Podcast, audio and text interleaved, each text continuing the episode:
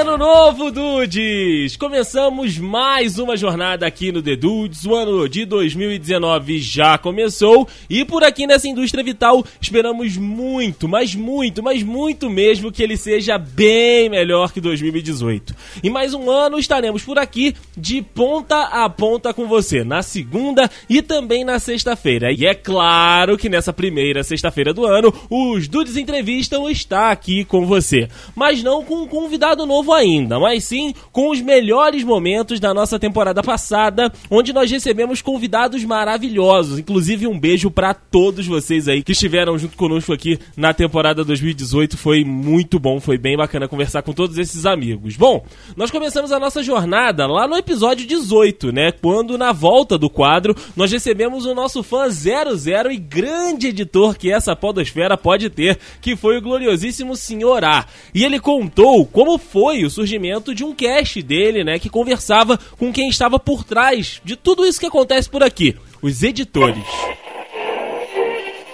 E na verdade, a ideia do projeto foi, tanto é que eu falei né, né, né, nessa temporada única e exclusivamente com editores. Uhum. Porque a ideia era dar voz, tanto é que era, era, uma, era o slogan do papo editado, era dando voz ao editor. Porque eu queria trazer muitas vezes a pessoa que ou sofre os perrengues da edição muitas vezes sozinho, porque numa equipe de cinco geralmente sobra para um, ou a pessoa que às vezes nem é conhecida e às vezes edita um podcast e, e nem, nem mesmo grava aquele podcast. Que era a minha situação por diversas vezes. Eu, gra eu editava e não gravava. Aí foi assim que nasceu a ideia do papo editado. Era, era dar voz à pessoa não só como editor, mas como, sei lá, porque eu não sou, por exemplo, um entrevistador, não tenho uma, técnicas nem conhecimento para ser um entrevistador, é, vou chamar de profissional. A ideia era, era realmente ser um bate-papo e o bate-papo passaria por isso. A pessoa por trás da, da máquina, né, por trás da mesa de edição, e a pessoa física em si,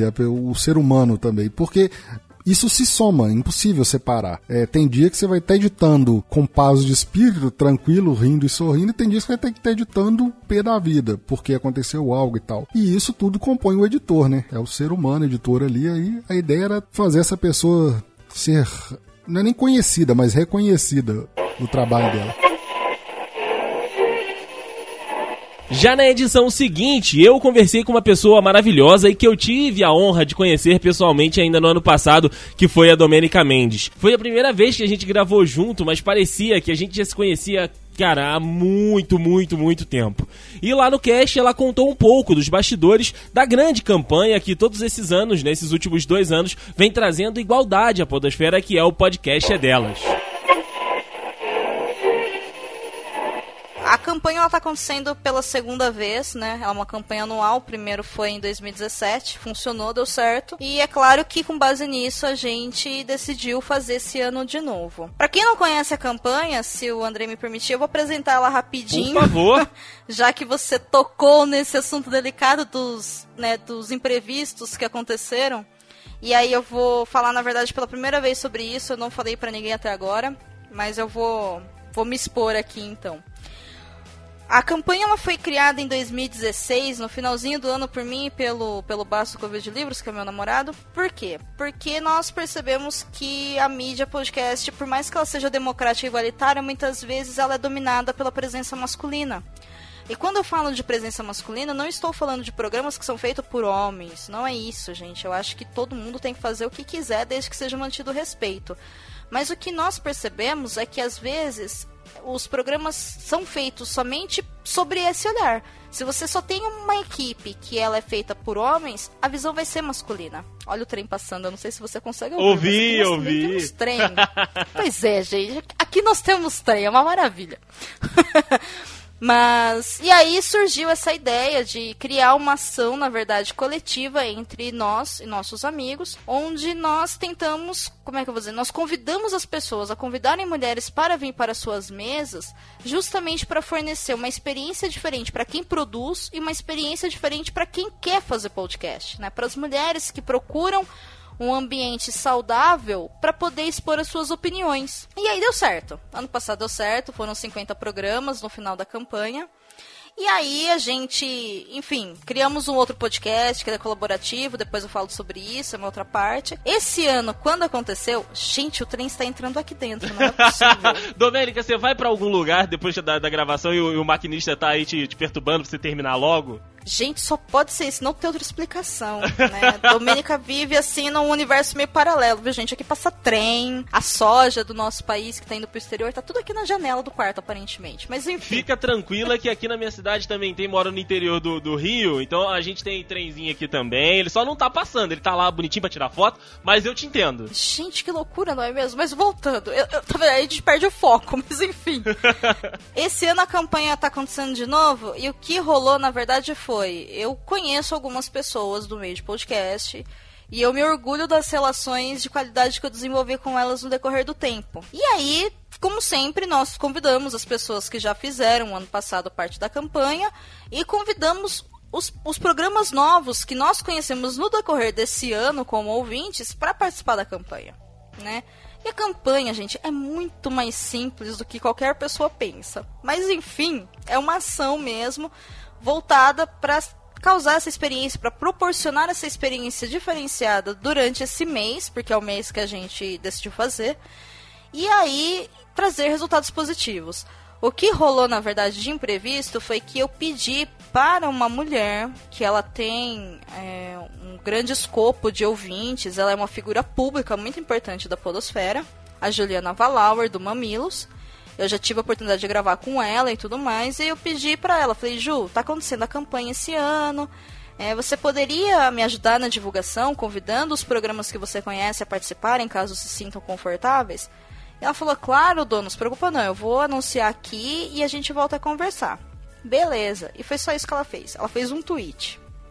E aí, a nossa vida virou do avesso. Foi isso que aconteceu né? Era uma quinta-feira, acho que era de uma quarta para uma quinta, se eu não me engano. E de repente, a hora que eu abri o Twitter, inclusive eu tava gravando com a Priscila Irmã do podcast que assistir esse episódio sobre Precisamos Falar sobre o Kevin. E a hora que eu abri o Twitter, aqui tava um universo paralelo rolando, né? E eu, gente, o que que tá acontecendo, né? No começo, quando as pessoas estavam perguntando é, mas isso aqui é só uma campanha para fazer com que mulheres invadam podcast de homens. Aí eu tava respondendo, não, gente, não é isso, né? Acho que ficou mal colocado, vamos conversar. Depois eu fui percebendo que, na verdade, isso daí era um ataque de ódio, por falta de interpretação, por preguiça, independente do que for, mas era um ataque de ódio.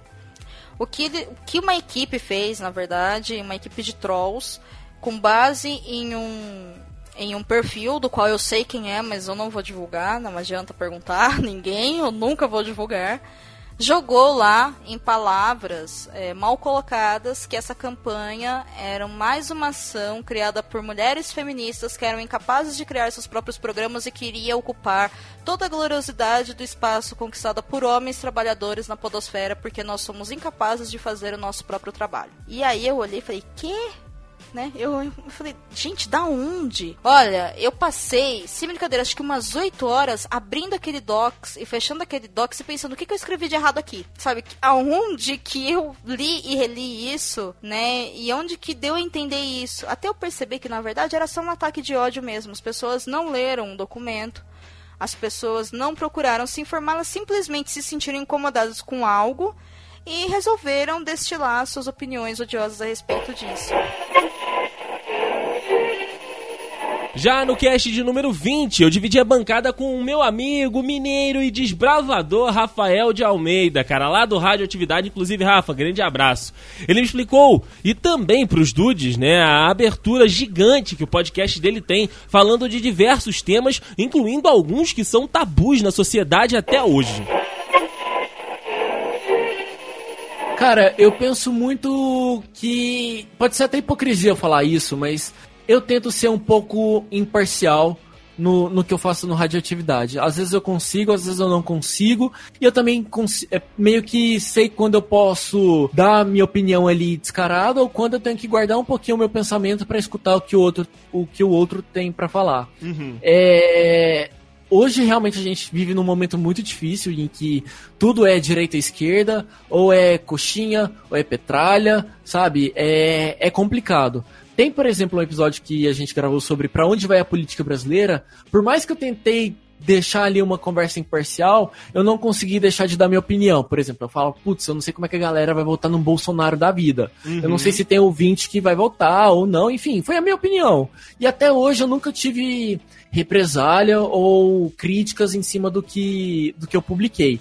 Já aconteceu de uma pessoa falar ou outra, ah, você é muito, puxa muito sardinha pro lado do, você é muito direitista, sabe? E, assim, esse tipo de comentário. Mas quem me conhece, quem acompanha um pouco do que eu tento levar no Radioatividade, sabe que eu tento sempre buscar o lado da pluralidade, de ouvir opiniões diferentes. Uhum. Um exemplo dessa, dessa abertura que eu tento. Um, um exemplo dessa abertura que eu dou pro novo, pro diferente, é o episódio da maconha, que é um dos meus favoritos, porque é um assunto que é uma ferida né? É, é, complicado de você discutir. E eu falei, cara, qual o problema da gente trazer um assunto e, e tentar entender melhor a situação? É, eu convidei um. Eu, não lembro de cabeça, mas ele é um ativista. Jornalista é... Felipe Cotrim, do Ground Room. Ob, ob, obrigado pela, pela, pela ajuda. Ele trabalha no, no, nesse projeto que, enfim, é a favor da descriminalização da maconha. E aí eu fiz, eu tinha uma eu fiz, eu preparei uma lista de perguntas em que eu falei, cara, vamos lá. É, por que isso, por que aquilo, sabe? Como ouvinte que quer aprender e entender. A mesma coisa serviu pro episódio do Islã. Eu lembro que eu comentei com meu pai que eu ia falar, que eu ia entrevistar um muçulmano. Meu pai, ah, toma um pouco de cuidado com isso, né? Você não sabe que, com, com que você tá mexendo tal. E eu falei, pai, eu vou conversar com um muçulmano, ele é podcaster também, o, o Puncha. Eu tenho, ele, a gente se segue no Twitter, super gente boa. E, cara, foi uma experiência incrível poder tirar dúvidas que eu, Rafael, tenho e que talvez outros ouvintes também tenham, ou, ou sei lá, um cara que tem preconceito contra, contra o Islã, ele pode ter escutado o episódio e ter aberto um pouco a cabeça dele. Então, assim, apesar de ter o, o, meu posicionamento, eu tento sempre escutar o outro, tento sempre escutar o diferente. Eu acho que falta muito isso hoje em dia. As pessoas estão muito focadas em olhar para o umbigo delas e falar o que elas pensam, mas ninguém está preocupado em escutar o que o outro tem para falar e o que o outro pensa. Então, isso também é algo que eu que, que molda um pouco a, a fase atual da radioatividade.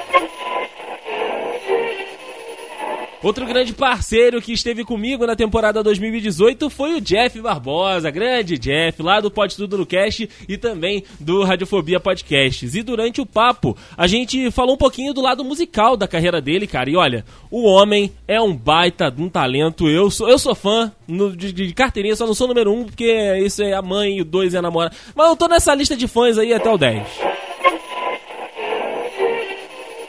Cara, Andrei, vou te falar, assim, é, eu nasci num ambiente de música, né? E ao contrário do que Rogerinho do Engá diz que ambiente de música é ambiente de droga, é, não, isso não aconteceu muito comigo não, cara, porque é, eu, eu sempre é, eu desde criança, assim, hoje em dia não sou mais, mas eu cresci num lar né, cristão, de, de igreja, assim, meus pais sempre foram da igreja, então eu nasci muito com esse contato musical é, de, de cantar mesmo, sabe? Meu pai cantava, tocava violão, minha mãe cantava também, então desde muito, muito pequeno, assim, eu tenho relatos da minha mãe falando que, tipo, eu com um ano de idade cantava no berço, assim. Caraca, tipo, um negócio, que maneiro, cara. É, é bem louco, assim, tipo, não sabia nem falar direito e eu já gostava de cantar. Então eu sempre fui muito assim por esse lado de uh, da, da música em si, né? De, sempre assim fui bem afinado, tive muita facilidade com afinação é, da pessoa bater uma vez no, no violão o acorde e eu cantar naquela nota, ou então se ele fazia uma alteração eu mudava também, cantava com muita facilidade, muito pequeno. Eu lembro, tenho muitas lembranças de que eu ainda não sabia ler e eu tinha que decorar, tipo, a música toda mesmo, sabe? Meu pai passava comigo a música toda para que eu decorasse a letra da música e soubesse de cor aquilo, porque eu não tinha como. Tipo, eu tinha menos de 5 anos de idade, né? Como é que eu vou, vou ler, né? Uma música que eu não sei. Então eu tinha que decorar mesmo. E era. E era tipo isso. Então eu sempre cre... eu cresci nesse ambiente de música. Uhum. E lá pelos meus 12 anos, 11, é, 11, 12 anos de idade, eu comecei a me interessar mesmo por instrumentos, porque até então eu só cantava, né? É, e aí eu fui, eu sempre gostei assim, sempre achei bacana o teclado, o piano, assim, eu achava o som maravilhoso, muito lindo, e eu queria muito aprender, só que eu ainda não tinha nenhuma noção de música. E foi quando aí o meu pai ele me incentivou a começar a aprender no violão. O violão ele me passou muitas coisas assim, questão de acordes, eu fui aprendendo a relação em que as notas têm, né, uhum. para que você possa tocar uma música. Fui aprendendo a tocar aos pouquinhos algumas músicas e aí é, a partir do violão que ele tinha me ensinado, a parte do teclado eu comecei a aprender sozinho, sabe? Eu pegava as, as notas que ele fazia no violão e ele me falava, então ó, o dó, como que é o acorde dó? O dó pega o dó, o Mi e o Sol. Então eu procurava lá no teclado Dó, Mi, Sol e montava o acorde. E assim eu fui aprendendo cada nota do teclado. E eu meio que aprendi sozinho, assim, de, de início mesmo, tocar teclado. Nunca fiz aula, nunca fiz curso, nada. Uhum. É, eu, eu, fiz, eu fiz uma época aula de, de música, né, por partitura, assim, né? Tocava teclado por partitura mas eu sempre tive muita dificuldade porque eu gostava mesmo de tocar de ouvido, né, como chamam, que é você conseguir tirar, ouvir uma música e conseguir tirar ela. E aí, cara, desde os 12 anos eu comecei, daí, assim, com os 13, é, eu já comecei a tocar na igreja, e aí eu era tecladista mesmo, era eu e mais um cara, a gente tocava junto, eu aprendi um pouco com ele, e aí eu sempre é, ia, ia procurando me espelhar em alguém para que eu pudesse chegar naquele nível. Porque a música é um negócio muito legal, Andrei, que você sempre vai achar alguém que toca melhor que você, não importa o quanto você estude. Sempre vai ter um cara melhor. Então o que eu fazia? Eu falei assim, bom, se sempre vai ter uma pessoa melhor, eu sempre vou escolher uma para que eu me espelhe, para que eu pegue as técnicas dela, para que eu seja tão bom quanto ela e aí assim eu vou escalonando. E assim eu vou escalando, né? E foi assim com muitas pessoas. Tive muito contato com outros músicos de outras cidades. E aí é, foi uma questão de, de tempo mesmo aprendendo. Eu ainda hoje estou aprendendo, tem muita coisa que eu, que eu pego para fazer, assim, de, de música mesmo, que eu tenho que reaprender, porque eu acabei ficando uns quatro anos, assim, sem ter meu instrumento musical, que é o teclado, que é o que eu toco melhor, né? É, e aí eu tive que. É, assim, é, é, que nem andar de bicicleta, você nunca esquece, mas a velocidade, você está começando devagarzinho de novo e até voltar ao que você era antes é, leva um tempo. Mas eu sempre tive muito esse contato com a música de, desde que eu me lembro, assim. Eu, eu, não me lembro de um momento na minha vida onde eu não estivesse cantando, não tivesse, sei lá, com algum contato em qualquer nível, assim, musical. E na primeira gravação presencial do Dudes Entrevistam, eu conversei com o vocalista da banda Ágora, o Bruno Gregório, inclusive mandar um grande abraço para ele também, pro, Ra pro Rafiuski, que é outro integrante lá da banda, e também pro Germano, que é o cara que tá sempre ajudando ali por trás, fazendo a mágica acontecer. Os caras sempre me recebem muito bem, tivemos aí alguns projetos no ano passado, e ele se liberou um tempinho da agenda dele para conversar comigo, e entre tantos assuntos legais que a gente teve, né? Esse papo bacana, né, presencialmente, olho no olho, né, que é uma parada bem especial que eu gostei bastante de fazer. Nós falamos sobre os fãs da banda, né, que não são mais só fãs aqui de Petrópolis ou aqui do Rio de Janeiro, cara, são fãs do Brasil todo e também do mundo todo. Eu sempre falo, eu ia falar isso agora. Pô, tá tirando as palavras da minha boca. Caralho. tá vendo? Por isso Não, que quando eu tô cara... te falando que você é parecido comigo, cara. Só né? um pouquinho mais magro, mais claro. então, é, a gente chegou muito, né? Como eu disse, não, a gente chegou onde chegou, a gente fala pelo nosso esforço, pelo Andinho, pela... Mas, cara, a gente não seria nada sem fãs, sem fãs. Uhum. Não tem como, cara. Que a gente poderia ser os caras... o nosso trabalho, né? A gente poderia ser os caras mais, é, é, mais responsáveis do mundo. Mais comprometidos do mundo. Mas se a galera... possível. Se a galera não curtisse, não adianta. Então a gente tá aí, cara. Até hoje, acho que é, é, muito por isso, cara. Na época, quando eu disse, foi eles que deram também um suporte gigantesco. Foi o que eu falei com a Priscila. Eu me senti amado pelo Brasil inteiro. Me senti abraçado pelo Brasil. Foi tanta mensagem que até hoje eu não respondi todo mundo. Uhum. Foi um troço incrível, sabe? Então, a gente tem muito contato. A gente tem contato, não é questão de fã, é amigo mesmo, cara. Sim, acaba Porque, se tornando amigo. Poxa, né? cara, é, é amizade, o jeito que eles falam com a gente. Se e importam, aquilo, né? A gente recebe depoimento que a gente não é uma banda nominada cristã, mas eu sou, todo uhum. mundo é, mas a gente não, não tá lá, não é do, é, Não é do segmento, não. né? Mas a gente recebe testemunho de pessoas, cara, que, que, que, que tiveram a vida, tipo, pô, cara. Que alterou um momento difícil, que tava gente... vivendo alguma coisa que não tava conseguindo sair, a música de vocês auxiliou. Cara, a gente já teve depoimentos de, de, de, de mães que perderam filhos, falando isso com a gente, de pessoas que perderam pai, familiares, que ainda reza por uma música que, que fez ela não desistir, cara. Sabe? Que fez ela não fazer uma besteira com si mesma, Aham. entendeu? E, tipo assim, é isso, cara. Que, poxa, eu não preciso de dinheiro, cara. Eu não preciso de salário fato- Eu, isso que eu quero. Eu quero é isso. Isso, isso não. é Isso que paga, gente, né? Faz a gente continuar. Esses testemunhos de pessoas, cara. Pessoas mandam mensagens. Cara, jamais vocês iam responder a gente. Que, que isso, cara? Sabe? E que as- muitos artistas, às vezes, é criado um- uma barreira, assim, Aham. dos próprios fãs. Eu acho isso horrível. De um distanciamento, né? Não, isso não existe. Aí você, ah, vocês falam agora que, pô, vocês são independentes. Não, cara, eu posso estar. Com a gravadora X gigante Pra lá mim, que não vai mudar eles podem me proibir de falar, eu não vou. Cara, não vai me domar, porque eu vou falar porque os meus, eu faço pra eles, cara. É isso. Eu faço pra eles. E esse lance, cara, de, de- dos fã-clubes é uma coisa que ele. Antigamente a gente fazia divulgação, a gente chegava no chat, fulano, conhece minha banda aqui, minha banda tal, musiquinha. Uhum. Hoje eles que fazem, cara. São os fã-clubes que fazem, os fã-clubes que divulgam. A gente posta umas coisas, os cara. fã-clubes divulgam, dão. Shows aqui em Petrópolis, cara, a maioria é fã-clube que arruma. Sim. Fã-clube da Carol, Carol, beijão. É, inclusive, ela- sempre quando a gente grava, ela tá Ela tá aqui, ela vem junto, ela vem sim, junto. Sim, E, tipo, isso que move a gente, cara. Esse lance do México. Foi, a gente lançou uma música em espanhol lá no México. E já, cara, é, os mexicanos são muito. São meio tipo brasileiros, são muito. Um povo apaixonado. Muito né, cara? apaixonado, cara. Eu recebi pouco tempo atrás um- um- uma banda argentina Que que foi criada inspirada na gente. Que legal. eu só esqueci cara. o nome, desculpa, da banda, mas eu recebi esse, esse, esse, esse e-mail, né? Esse feedback. esse feedback, pô, cara, em espanhol, o cara falando e tal, depois que a gente teve, foi muito surpreso pela música, foi a música Pra Onde Quer Que Eu Vá. Aham. Foi, uma- foi a regravação do, do primeiro disco, que virou a Dona Que e a gente gravou, foi lançado pela Talento Hits, que é uma grande produtora do México, né, e lançaram, Maneiro demais, cara. e a música conseguiu ser primeiro lugar em algumas rádios, primeiro ela foi em português pro México, Uhum. E é difícil. Depois, né? É difícil a uma entrada música português, porra. Exato, uma banda exato. independente. Em português. Se for o Michel Teló da vida, não. Pô, Porque né? tem um investimento todo ali Cara, por trás. A gente mas- chegou lá, o cara, o, o- o empresário ficou desesperado. Falou que vocês têm que gravar em espanhol. Gente, faz espanhol aí, vamos. Pô, Aí fizemos espanhol, foi mais sucesso ainda. E tava se. uma- a gente tava fechando uma turnê no México, que cara. maneiro, cara. Mas foi justamente, infelizmente, na época que o Na Andinho. época que aconteceu a fatalidade, né? Entendeu? Então aí depois a gente, como a gente deu essa parada pra voltar agora. Mas os contatos estão aí, Pô, provavelmente. pô, tomara que role, cara. Tomara que isso aconteça. Então eu fico muito feliz, cara. A gente saiu dessa barreira de fãs locais só, pra Aham. fãs nacionais e pra fãs agora de fora. Internacional. Aí o negócio tá É ficando muito bom demais, Isso cara. foi disso. É o combustível que move a gente. Quando o entrevistado tenta te, te dar aquela virada de mesa e tentar te entrevistar, fazer as perguntas e tal. Cara, podcaster é uma raça que eu vou te contar um negócio, né, senhor Leonardo Mogli? Ele tentou, tentou fazer isso comigo aqui nos últimos entrevistas, porém, rapaz, eu sou sagaz demais, não tem jeito, quem pergunta aqui sou eu, meu brother.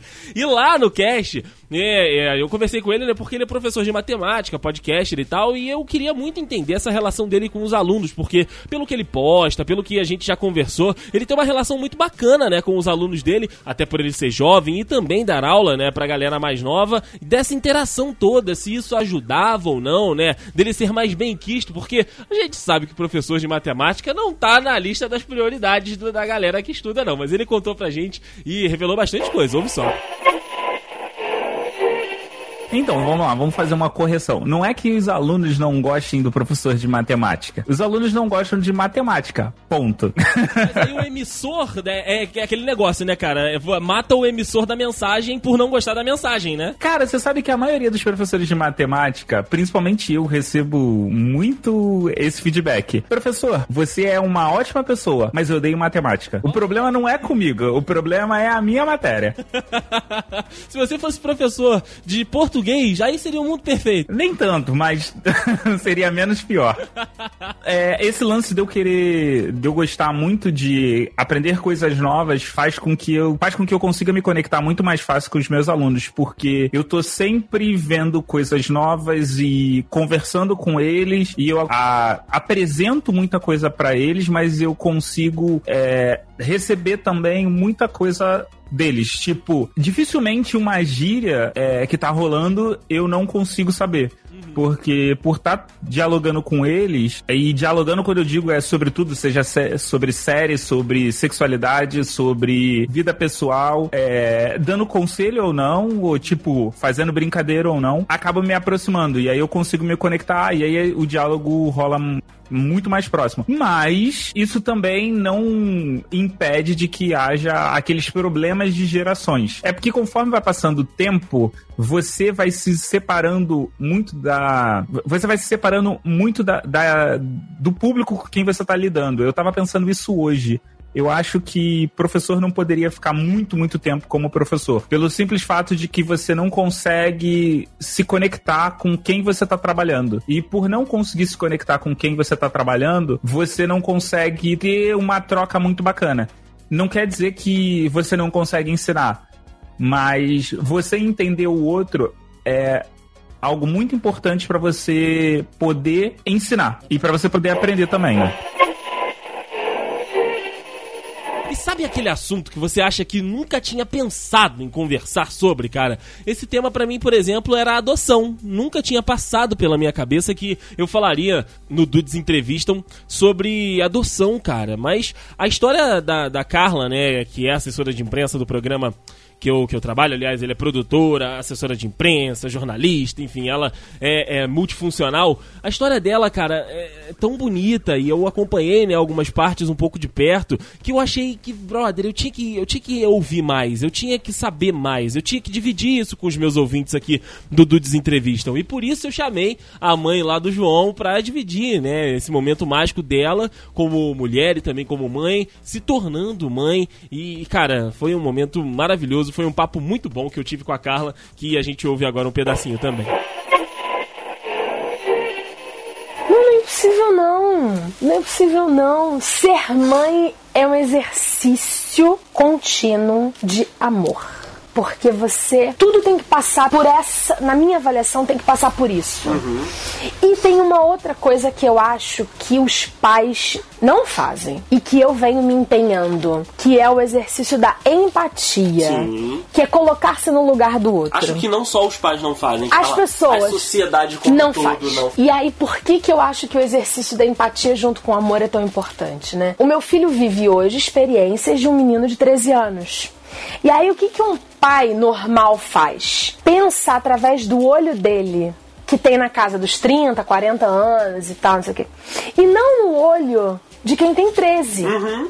E às vezes, antes de responder o João, eu me lembro do que eu pensava com 13 anos, do que eu imaginava de uma resposta, possível resposta da minha mãe, e do que precisa ser respondido por conta da vida em sociedade. Sim. E aí, este meio termo faz com que hoje o meu relacionamento com o meu filho, por incrível que pareça, seja de muito mais confiança e amor do que o de muitas famílias que eu vejo que tiveram seus filhos paridos. Uhum. Eu vejo hoje adolescentes, colegas do meu filho e tantos outros que mentem pra caracas pros pais, porque os pais não se colocam no lugar. Sim, sim, não sabe o que, que tá acontecendo na vida do garoto. Exatamente. Não escuta aquela. É, não escuta aquela história do colégio, não escuta. É, é, é... Ele reclamando de alguma Ele coisa. reclamando de alguma coisa. E assim, desvaloriza o sentimento. Uhum. Como se apenas e são tão somente nós adultos tivéssemos tristezas, sofrimentos, preocupações e dores. E na verdade não é assim. Em todas as fases a gente tem as nossas dores. Criança fica triste. Com certeza. E é uma lástima as pessoas acharem que, como você não tem que pagar conta, você não sabe o que é um problema. Sabe sim. Sabe. Só que é um problema de 13 anos, não é um problema. E o, e o 30. adolescente lida, às vezes, com o problema como se fosse o fim da- do mundo. Do- vai Toda acabar semana. tudo, toda, toda semana, tudo, o mundo vai acabar. Ah, meu Deus, porque eu só tenho aquela prova de inglês, eu não vou passar e. as coisas são maiores porque ele não tem nem amplitude de vida pra poder olhar. Ele não tem com o que comparar. Ele tá ali comparando com outras pessoas que têm 13 anos e estão vivendo a mesma situação que ele. Eu acho a gente fala muito quando profissionalmente a gente fala sobre isso, que a gente fala de maturidade intelectual. E é maturidade emocional. Não tem ainda, porque não viveu nada semelhante, as coisas ficam maiores, está olhando mais de perto. Então hoje eu entendo que o exercício da maternidade tem a ver com o amor e tem a ver com empatia. E é colocar-se no lugar. Às vezes vai dar PT. Sim. Sabe? E a gente até canta o funk junto. Porque vai dar PT, sabe? A nossa gravação tava marcada. E eu falei, pelo amor de Deus, eu não consigo, porque eu briguei com o João, eu não consigo ter emoção suficiente pra dizer o quanto eu amo do meu filho, porque hoje eu queria jogá-lo dentro do rio. que tem um rio que passa atrás da minha casa. E assim, quanto tempo eu precisei pra não querer jogá-lo dentro do rio? Um dia. dia. Um dia, sabe? No outro dia de manhã, cheguei pra acordá-lo, falei, mãe, ama, vamos resolver as coisas, porque tem que ser na base da conversa. Sim. E é claro que eu tinha que falar sobre futebol, né, cara? Afinal de contas, é uma das minhas paixões. Eu trabalho com isso quase todos os dias. Tô muito envolvido e é evidente que eu tinha que trazer futebol pro Dudes Entrevistam também. E para ter um cast desse jeito, só chamando alguém que também é apaixonado, alguém que tá ali relacionado com isso tudo, porém não é cego, né? Não, não, não acha tudo uma maravilha, porque também não é bobo, né? E pra né, ter esse papo, eu chamei o grande jornalista Leandro Vinoli, inclusive um grande abraço pro Leandro, que já botou na praça aí mais uma leva de livros dele. Teve aqui falando, né, da criação de um dos perfis mais legais do Twitter, e se você não segue, vai lá seguir se você gosta de futebol, que é o Corneta Europa, e ele teve aqui com a gente também.